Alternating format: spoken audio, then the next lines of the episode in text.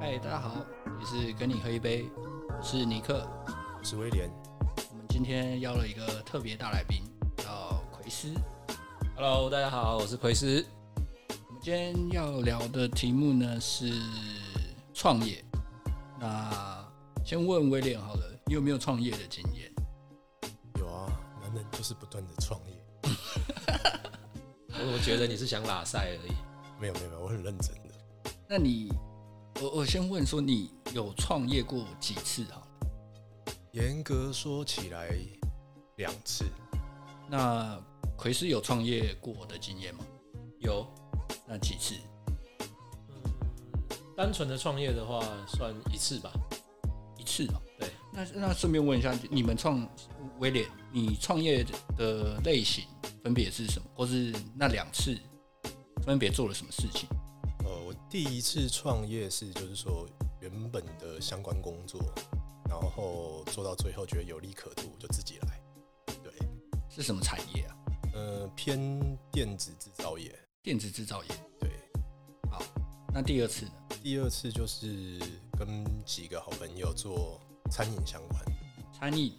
对。是哪哪一类的餐饮？哪一类哦？嗯嗯，餐饮就餐饮嘛，然后算是做，比如说饮料店啊，或者是不是是做餐厅，餐厅，大型餐厅这样子。那奎斯呢？嗯，我刚刚说严格说起来，创业一次是因为，呃，一次是我自己开了贸易公司，呃，这个贸易公司是以贩卖汽车贴膜的膜料为主。呃，后来，呃，因为在台湾不算太好做，所以我把它，呃，算是一个转型，把它转成了，呃，就是汽车贴膜店。那我一一边还是有在卖膜料。那当然，我自己还有另外一个比较小的副业，它不算是我的创业，它是我跟朋友一起的。我自己做了个品牌，在做一些衣服跟呃一些就是跟运动相关的周边的东西这样。好，那现在总有呃电子制造业，然后餐饮、餐厅，然后贴膜跟服装品牌。对对，好，那我想问一下哦，因为我现在三十岁，我现在想问的是说，因为我我现在最近也在想创业的事情。那老实说，你们觉得年纪跟创业有没有关系？有吧？有有绝对的关系。真的吗？这么说？真的，就是说，创创业这个事，就是说，以我的经验，OK，嗯他千万不要着急啊。对，就是你要有给自己一个很有明确的目标，然后设限，然后知道说你确定说你到底要做什么，为什么要创业。嗯对，先让自己冷静一下。那我个人的经验是这样，就是说我从退伍之后，嗯，来来去去也在好几家电子公司，反正就来来去去两家三家吧。嗯对，然后后来做出了一点点的成绩，就是说在业界也算是自己认为也算是小有知名度。嗯。对，所以认识了很多供应商、客户。那当时的我也都不是很有把握，对，但是会 push 我决定要做这个事情，原因其实是因为刚当时我的老板他突然中风了，对，那公司有很多的事情跟业务，反正全就全部都交到我手上。感觉你这个创业有一点点半推半就。呃，其实是这样，因为他交到我手上之后，嗯，有蛮多就是说人情的压力啊，还是什么，然后刚好自己也有想说，哎、那是不是自己也可以？想说，所以所以那个情况感觉，我听起来感觉像是你有点被逼着要去，呃，被赶鸭子上架去接一间公司。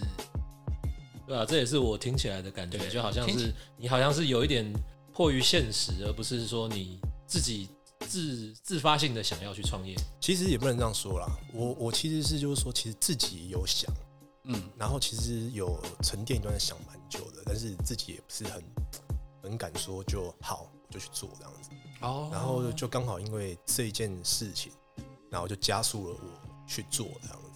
所以算是因缘际会啊，让你有一个切入点吧。对对对对对，就是你知道，就是说 做一些事情的时候，其实它是需要要有一个，就是很像就是古代你知道吗？有皇帝下圣旨，你有一个 师出有名的那种感觉，这样子。对你不能突然随便说，哎、我出去创业了这样子，那你会觉得好像这个谁谁谁啊，哪里就是人家会觉得说，哎，威廉你这样子，很多人都说嘛，就是我工作运蛮好的，嗯，对啊，你怎么会做到一个程度，然后那个没有很多人说，那是我说的，啊？其实其实我也说过，对嘛？他工作运真的很好啊，真的不错，然后对，然后就是说你做到有一个成绩之后，然后就自己出来做，然后感觉很像就是说，呃，都不顾一切这样。嗯，对，突然很想插个话，这真的不是开玩笑。威廉在工作运这一块，你看我们人常常常会去想要看命运，会想要可能看手相啊、看面相什么的。威廉从我认识他以来，就是他踏入职场工作以来，我真的觉得他在工作事业线这一块是特别特别发达的，因为他一直都可以遇到很不错的贵人，而且贵人对他的帮助都很大。那他自己也算是有把这一块把握起来。那当然，一方面因为他够会卡后兰，就是一个天生业务的料了，应嗯该这么说了。谢谢，我当然都赞美。对对对对，说真的，我呃，我觉得就是创业，对我觉得对我来说是需要明确的动机跟目标的。那可是我觉得我现在的状况有点像是说，因为我不想再去，有点像是就是给人家打工的感觉。我觉得这样子，我好像对上对下对外，我好像都是老板。可是有一天我去跟别人聊天的时候，说我我想要试着创业，我想要开开看咖啡厅这样子，这这样的产业。然后他回我一句说：“你的动机是什么？”我就跟他说：“因为我我不想再打工了，那我想要自己当老板。”可是他他的回应是说：“如果你自己当老板的话，你开咖啡厅，每一个走进来店里面的人都是你的老板。”我说：“那那你这样子不就是违背了你原本要创业的初衷吗？”嗯，我觉得没有错啊，其实没有错。其实你不管做任何行业，就是大家都是你的老板。我一直到目前为止都是这个样。其实我从做业务开始，我就跟我业务厅里面的人说，其实你当业务，你就是在推销你自己。对，所以你要很知道，就是说你要培养你自己的在这一个产业的信用价值，然后你把你自己给推销出去。对，那不管你做什么，然后人家才会呃跟你就是说有达成交易。嗯，对，那是很重要的，就是说我常常会说，先诚实再成交，先什么什么？先诚实先诚实，再成交。再成交我操！可以哦。这个是做业务最基本的。嗯，对，那看这个人是不是规矩一支嘴好绿绿？不是不是不是，这个真的是我的心境是这样啊，就是说我在做业务的时候，其实我并不认为说我特别会推销东西，但是我够诚恳。嗯，对啊，就这样讲啊，就是说在以前电子产业的时候，这种面对的人形形色色。嗯，对，那我以前蛮常面对，就是说像比较好，就讲直接一点，就是说会遇到比较窄一点的这种 R D 人员这样子。你比较常遇到的那个产业，对这个产业，那很简单嘛，就是说，嗯，今天在节目上来讲，就是说我面对他，哦我长这个样子，我知道没有错是帅帅的，但是重点是不吸引他嘛，嗯哼，对。但是我有点听不下去。但是就是说，如果说今天是一个女孩子去做接洽，那她的成交的可能性会比我高出很多。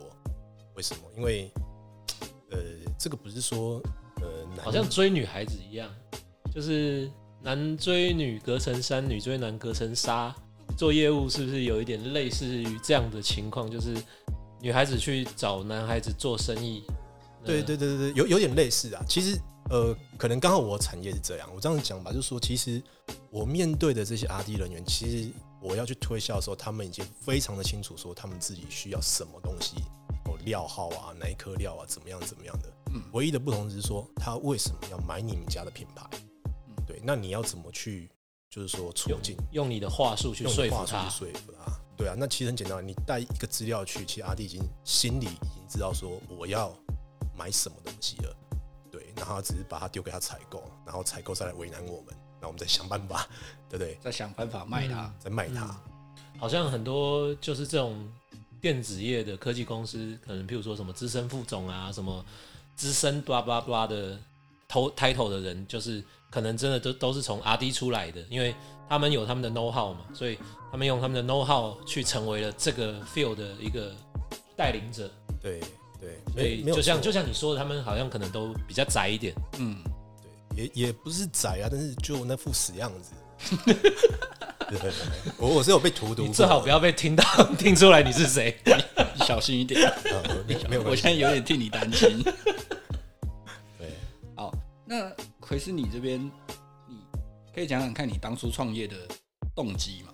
嗯，我想先把话题拉回刚刚你刚刚问那个问题，就是创业这件事情，呃，有没有年龄的嗯区别？嗯我觉得有，而且呃，这个东西分为呃理性或是感性。嗯，已经讲到这个，对，先讲。我觉得你讲的很好，因为我之前跟朋友曾经创业过一次，想要做媒体相呃新媒体相关的东西。我觉得我们那时候就没有什么规划，嗯唯一靠的东西就是热情，对热情嗯 passion。哇，我今天很想做这件事情嗯嗯嗯，然后我们就做了。嗯，可是我们完全不要说规划了，我们连就是商业模式都没有想过要怎么做。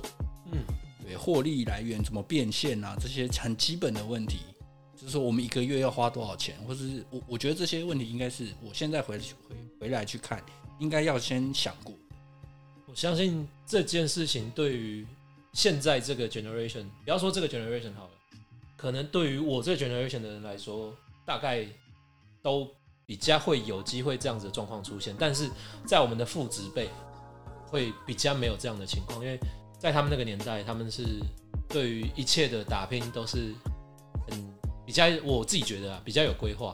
他们会把他们将来可能会遇到的问题、会遇到的困难，或者是他们将来会需要去突破什么东西，他们都会在创业前都已经先大概的已经先规划好了。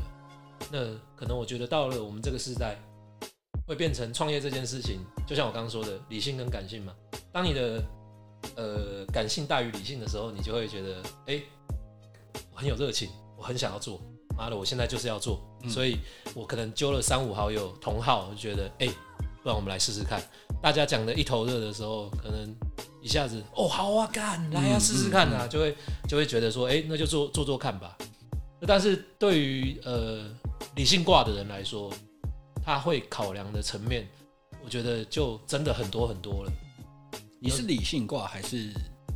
其实我应该算是偏感性挂，哦，真的吗？对对对对对，但是私底下我认识的你是很理，其实算理性的。我好像会表现出我我蛮理性的，但事实上我等于是在想说没关系，遇到了我马上想出办法来解决，因为我算是比较行动派的人，就是我想做什么的时候，我大概就像你刚刚说的那种感性派的，就是哎干我很想做这个，那不然先做做看好了。嗯那后面遇到问题我再来解决。但是遇到问题的时候，我会很我会比较理性的去分析这件事情为什么会发生，为什么这件事情会这样子的演变，那我用什么方式去处理会比较好？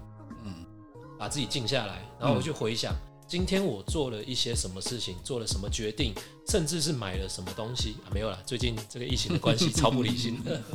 但是，譬如说我今天可能做了什么决定，或者是一些呃工作上会遇到的问题，我会去想说，我觉得我做这件事情做的对不对，有没有进步的空间，或者是我觉得哎干我这样子处理真的太棒了，没有办法再更好了。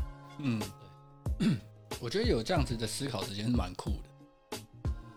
我觉得跟呃，我觉得跟家庭环境影响有关吧，因为我我我的爸妈算是比较守旧派，他们很守旧派的人，就是他们是那种呃小时候朋友打电话来我家，我妈是会身家调查的那种人，身家调查，身家调查，他会问说你是谁？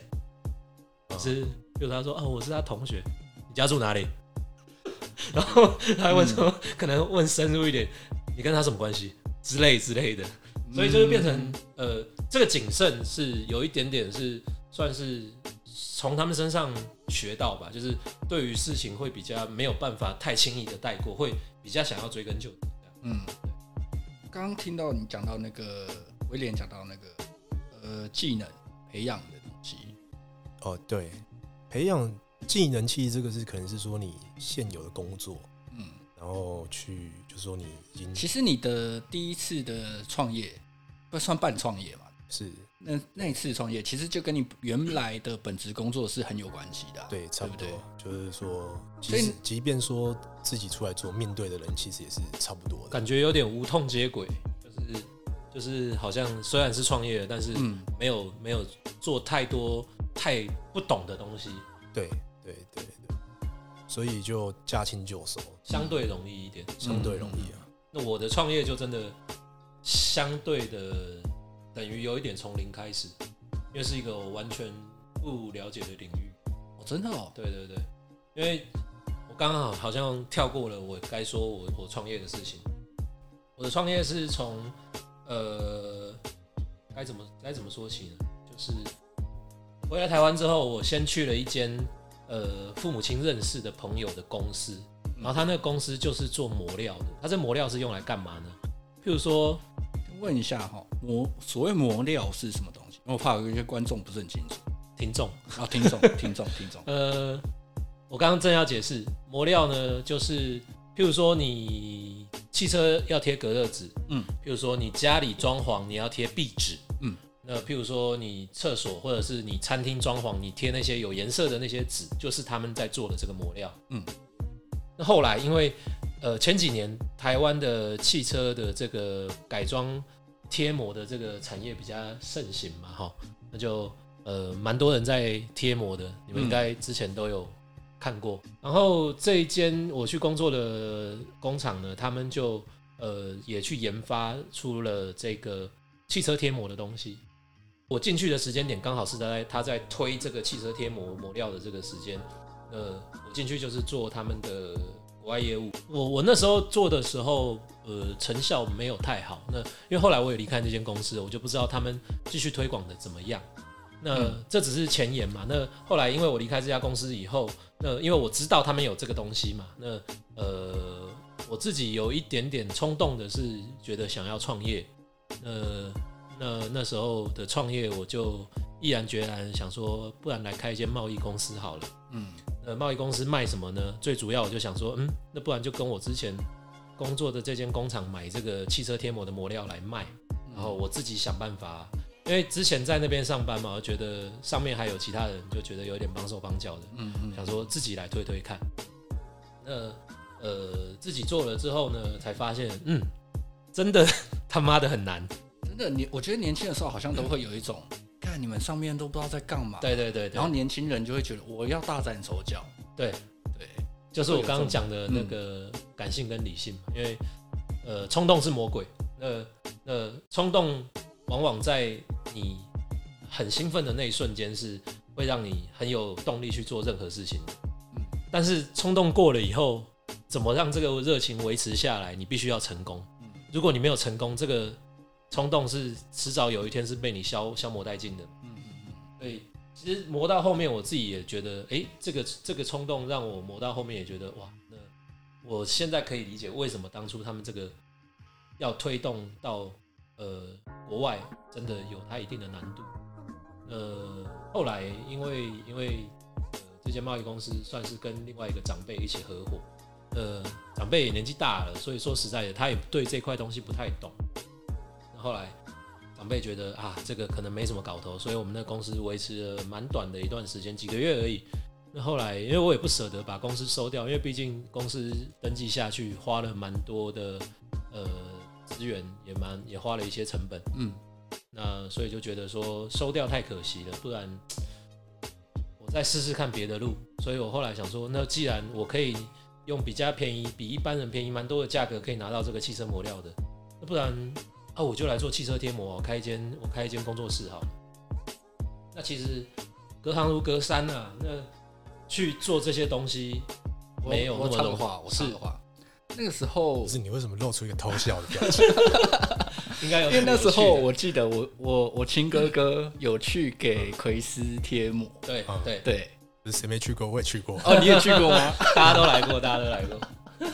那个时候有呃算小小趣事啊，嗯。我不知道他有没有跟你讲，但是是那时候我们买的那个就是家用家里的车，嗯嗯。然后就给你贴完之后回家，嗯。因为我们可能因为你创业某一段时间一定是大家都这么熟，直接说直接说。没，差啦。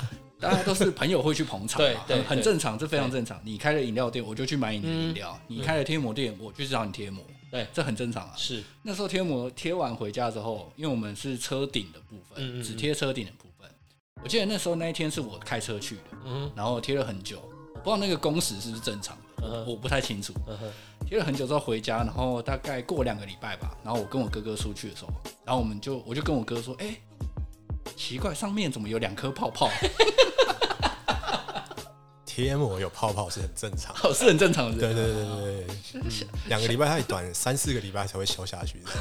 不要着急，不要着急。好好好其实说真的是这个样子啊。其实如果你记得的话，你们如果你是买新车，你去贴那个玻璃隔热纸啊，嗯，那个如果是刚贴完一一刚贴完回来，然后你就马上就去签车，他一定会跟你讲说，你会看到你的挡风玻璃或者是你的车窗玻璃上会有气泡，嗯没有关系，那个大概过一两个礼拜就会消掉，哦，这是正常。这是真的是正常的。OK，那呃，也说实在话啦，那那就拉回刚刚那个话题，我去开了这个工作室，然后贴膜，他妈谁会有经验呢、对，说真的，谁有学过，对不对？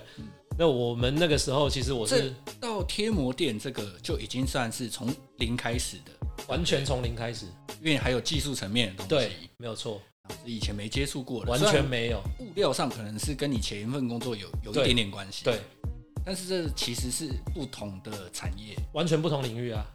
因为一个是卖东西，一个是把原本卖出去的东西拿来当成你的产品在使用的。嗯，那使用东西又是另外一个技术层面啊。就譬如说，你卖面粉的不会知道怎么做小笼包吧？对，很合理，就是哦，我喜欢这个比喻，啊，就是很棒，嗯，其实当下呃，我透过了一些早期累积的关系，那透过一个哥哥帮我介绍去认识了一间贴膜店的老大哥。嗯，老大哥蛮有名的，他贴了蛮多呃台湾的电影都是找他去贴，而且他贴的技术超好，然后又快。他不是那种工很细，但他可以很快很快的完成你要的东西。嗯，所以我跟他学的技术其实是学到他的那种快，可以说快，但其实 其实快的东西真的，我们说嗯，慢工出细活，慢工出细活这是真的，天下武功唯快不破，没错，就是快。快，就当你当你需要速率、需要效率的时候，它真的是首选。但是当你要细的时候，哇操，那那个功就真的有差异了。因为贴膜很重要的，除了表面平整以外，收边是一个很精致、很精致的技术。那收边要怎么收？你一块磨料不可能跟你的呃车身钢板的形状一模一样嘛？嗯嗯，那你必须要用刀子去切嘛。嗯，那用刀子去切膜的时候，你要怎么样不会去切到你的车漆？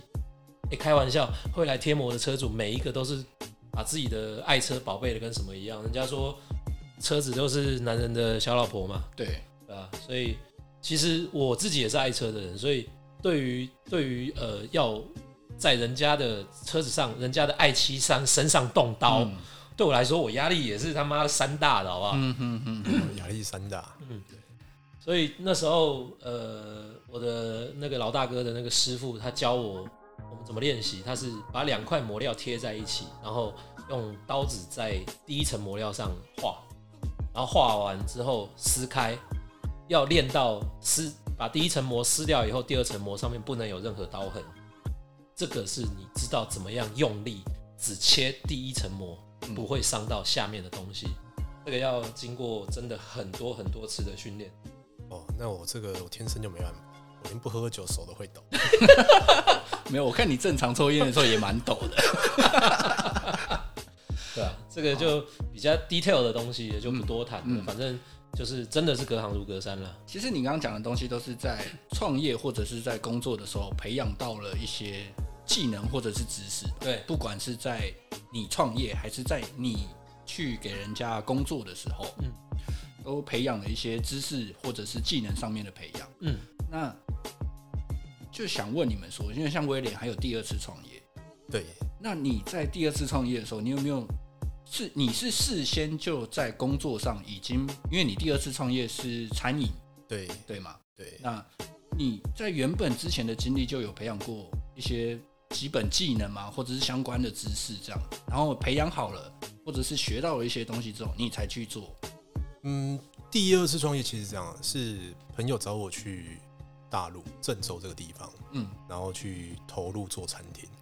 那我一开始其实也不是说去创业，其实算是说帮助同学创业这样子。哦什么是帮助？同学创业？对，就是说其实他就是他，因为他也没有做过，嗯我们都没有做过，所以你们全部都是踏进一个完全完陌生的完领域全。未未知的领域。啊然后对，然后他因为这件事情来台湾找我，对，然后就所以你所以跟你一起投资的不是台湾人。对，不是台湾人，就是在美国的同学这样子。嗯 OK 对，所以因为这样才认识的，那也是自己很好的朋友这样子，然后对我可能也蛮喜欢我的啦，然后也蛮信任我的，所以刚开始过去，然后就是从零到有。嗯，对我们那时候是就我说从从零到有，是从这个公司连成立登记都没有的。对对对，完完全没有。那时候是这样，就是说我们主要的人员就是没有人有任何的，不要说什么，就是我是一个不会煮饭的人，嗯。对，然后连烹饪都不会，荷包蛋都煎不好那一种，嗯。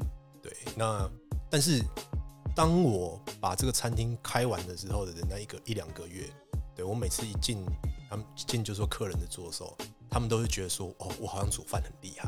哦，对他们每个人看到我就是说，哇，威廉呢、被威廉亲自服务，好像是无上，就是说好像很荣幸。无上的光荣就对了。其实其实我也很开心，他们会那样想我。但是说真的，就是说，因为我们后来是做烤肉嘛，对，那、哦对那那其实当时是这样，就是说烤肉这个啊，其实是这样烤吧，对，烧烤烧肉，OK。那我我简单的讲一下，嗯，五分钟的时间，我们为什么会最后定位做烧烤？嗯简单讲就是我们都不会料理。嗯哼，对，那、哎、等一下，那所以前面其实你怎么是有原本有别的出路或是想法的？有就是要做餐饮这一个点，然后想了很久，这个大概想了半年，到底要做什么。然后最后就发现说，哎、如果说今天要做一个餐厅来讲的话，我们是不是有人要会去煮饭嘛？嗯对，会去厨师、总厨这一个职位这样子。啊，后来发现太晚了，他已经有一定的年纪了，已经来不及再去学了这样子。对啊，那那你怎么办？你你餐厅开了，那你有一天如果说你做到一个事情，就是说，哎、今天我厨师罢工，整家餐厅是不是就不用做了？嗯当然有很大的顾虑嘛。哦，对，那所以后来就会想到说，后来是因为我同学来台湾，就发现到说，台湾其实烧肉这个行业其实蛮蛮多的，也蛮多品牌的这样。对，然后就试啊试，然后我一开始也是介绍几个在某知名连锁的烧肉店的一些店长啊，嗯还是什么有相关经，其实我推荐他们去，呃，跟我同学一起这样子。后来我同学第二次来找我的时候，我又推荐人家给他，嗯要跟我说，哎、威廉，其实我不是要他们，我就要你。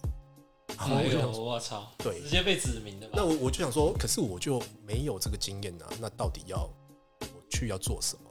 对，对，然后他就说啊，你不用想那么多嘛，你反正你也有在以前也有，因为我以前刚好某些因因缘巧合，就是有在深圳玩过工厂这样子。嗯对，他就说你就把它当做工厂的这个模式去管理，哦，去这样做就对了。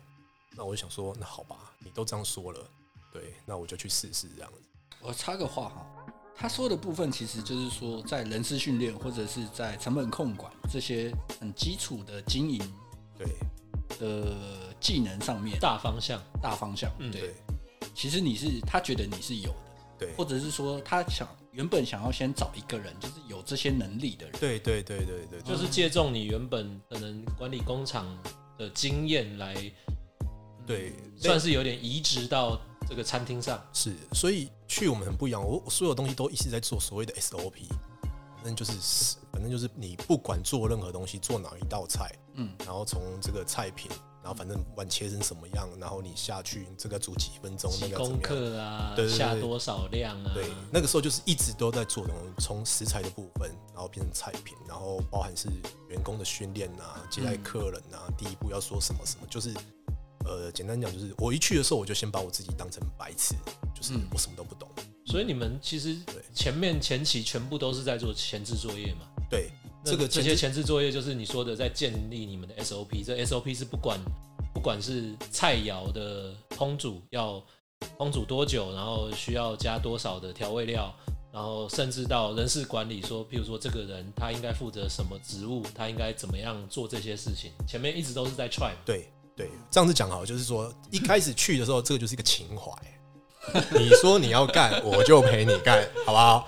冲动，对不对？哦，非常的冲动。那这时候不能套用什么少女情怀总是诗，他他是这样的，他是一开始去是，好吃，是嘛？去的时候，当然呢、是因为你我也看到人家准备好了，然后对吧？钱都到位了，然后就说，哎、要开始哦。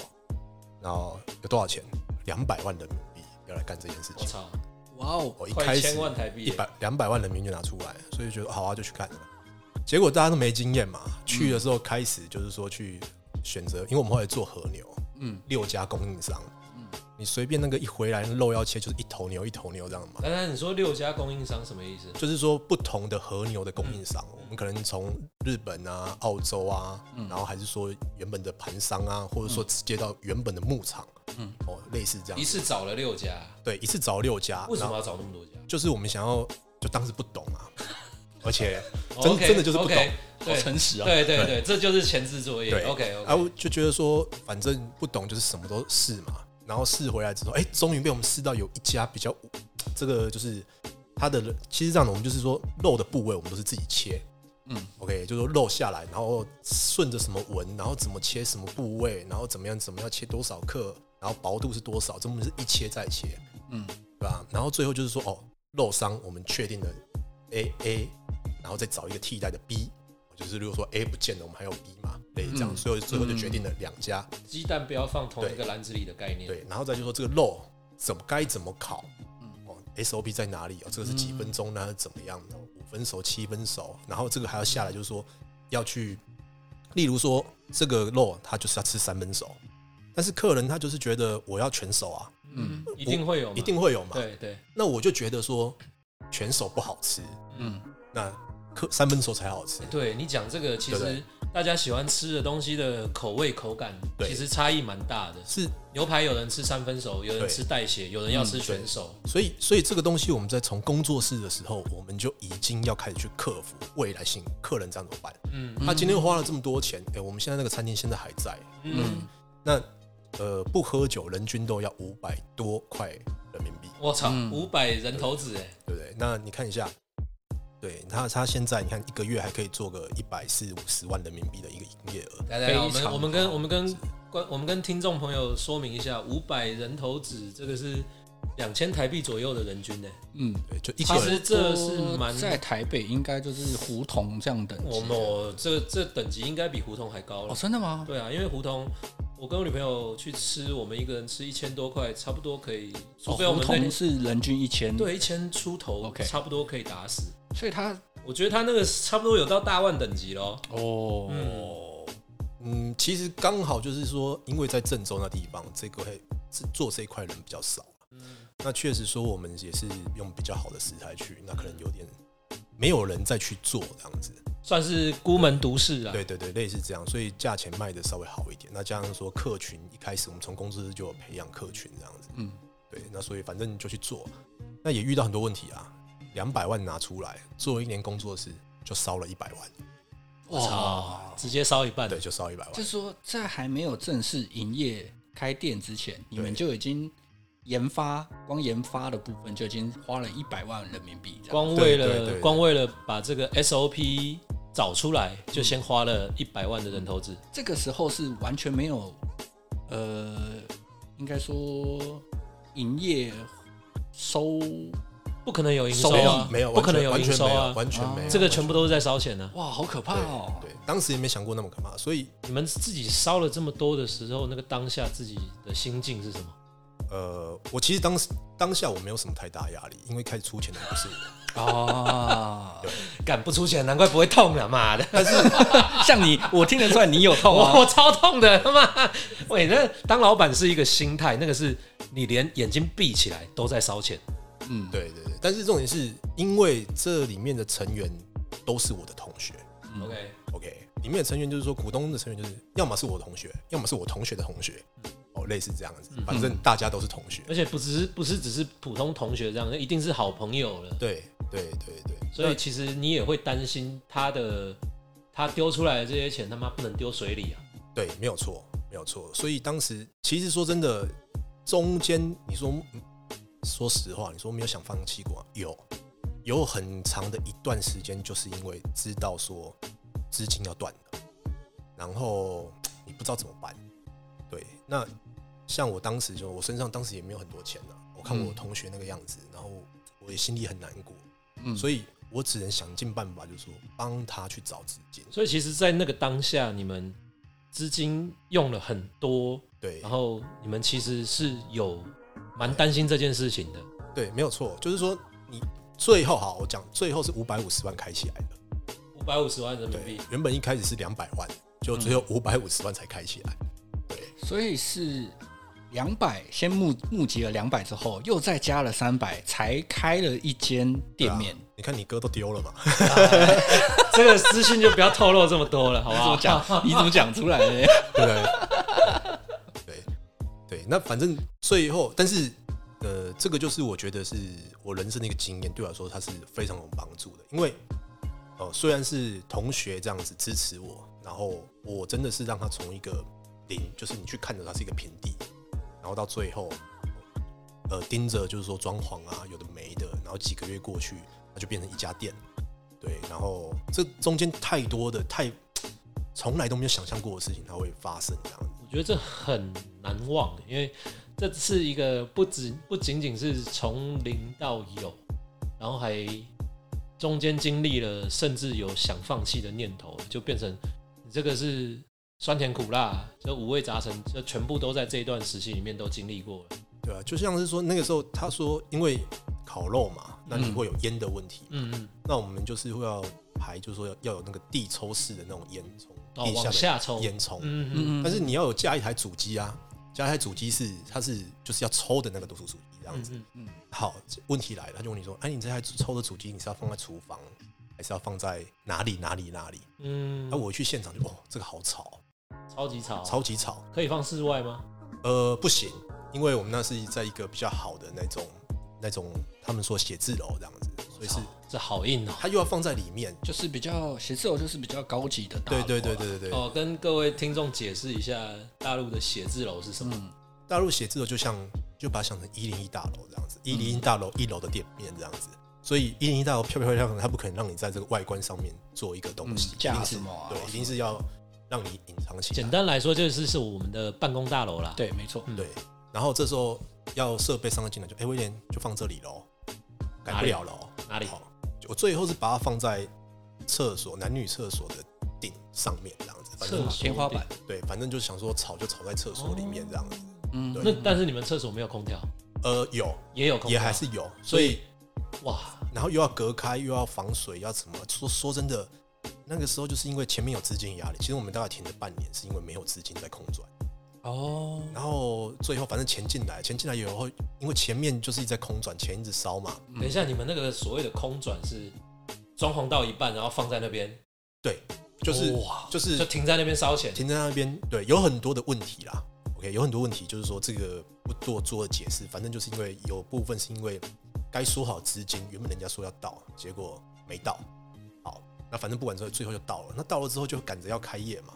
那这个事情就是说，它里面的说真的，我第一次看装潢，我哪有看过啊？嗯对对？那突然之间就说哦，这个要这样办，那我也很很着急啊。嗯，所以很多东西都是，啊看我就跟你赌一把，对，都是这样的，就是依照一个我正常的逻辑来说，我觉得应该要这样子做。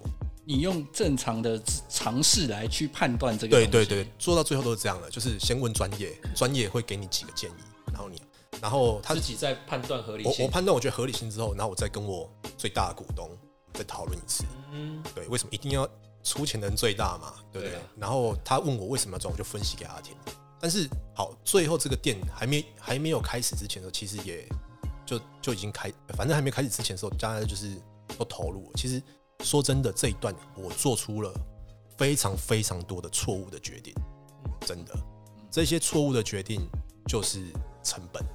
对，所以一开业之后，你可以想象，十二月开业，店里面冷的要死，结果我们那里面的空调一点都不热，真的，大家去吃饭吃到瑟瑟发抖这样子。哦，对，然后后来又花了小十万，呃，因为因为郑州那边的气候跟台湾的差异蛮大的，对，所以它所以冷的时候是零下的嘛，我记得，对，所以我当我台湾来，我根本就没有想到说啊，北方冷的时候是真的是冷到哦会冷到靠北这个样子，对，所以是跟我完全的以前的想法完全不一样。嗯，对，那不管后面就是用钱去解决。